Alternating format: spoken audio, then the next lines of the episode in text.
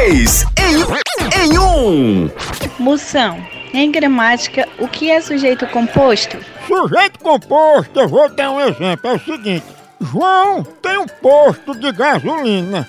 Então João é um sujeito composto. Moção, o que você acha desses ratos de academia? São tudo bombado, mas não aguentam chupar um rales preto. Moção, quando é que a sinceridade acaba? A sinceridade acaba quando a pessoa diz: Vamos marcar, aí nunca marca e nunca se encontra.